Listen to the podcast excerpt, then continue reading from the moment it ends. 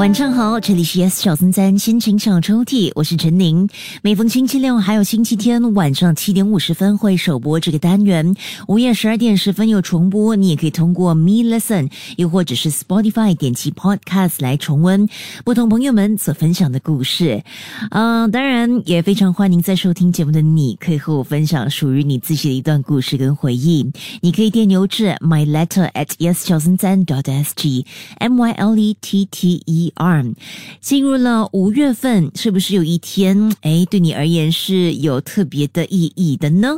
特别是五月份，我想到的是五月二十号，五二零嘛。OK，如果你想要在那一天传情达意的话呢，你就要快一点了哈，行动要快。那如果那一天嗯抢先被他人呃给定掉的话，没关系，我会在其他的日子呢为你拉开你的心情小抽屉的。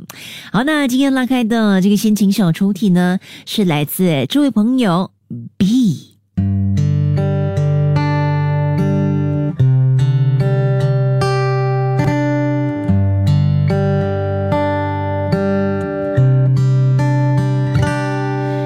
五月了，五月的美好占据了人生的一大半。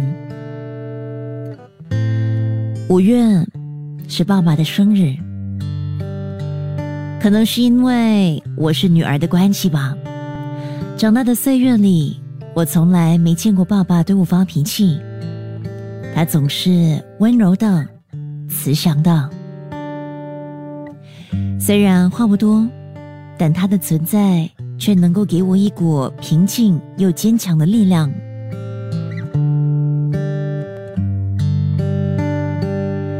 五月也是母亲节。所以有时候，我觉得爸爸的生日会不经意的被淡掉。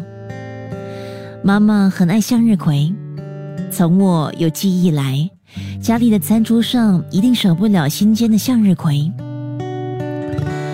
我一直都很相信吸引定律，喜欢向日葵的妈妈，也同样如向日葵一般阳光明亮。五月，也是我们的开始。通过课外活动，我认识了你。你知道吗？你的出现打乱了我生活的节奏。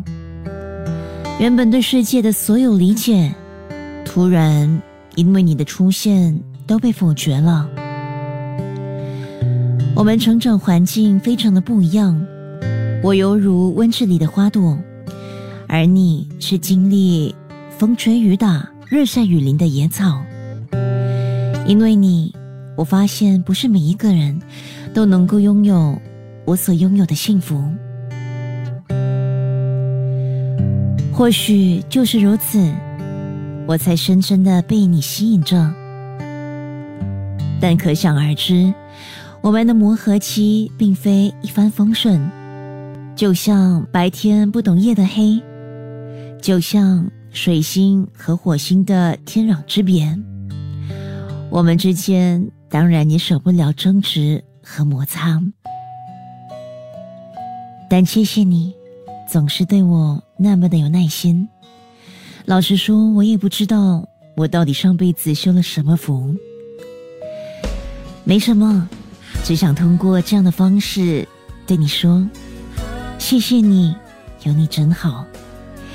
谢谢你，让五月多了另一份美好。即刻下载 Me Lesson 应用程序，收听更多心情小抽屉的故事分享。你也可以在 Spotify 或 Apple Podcasts 收听。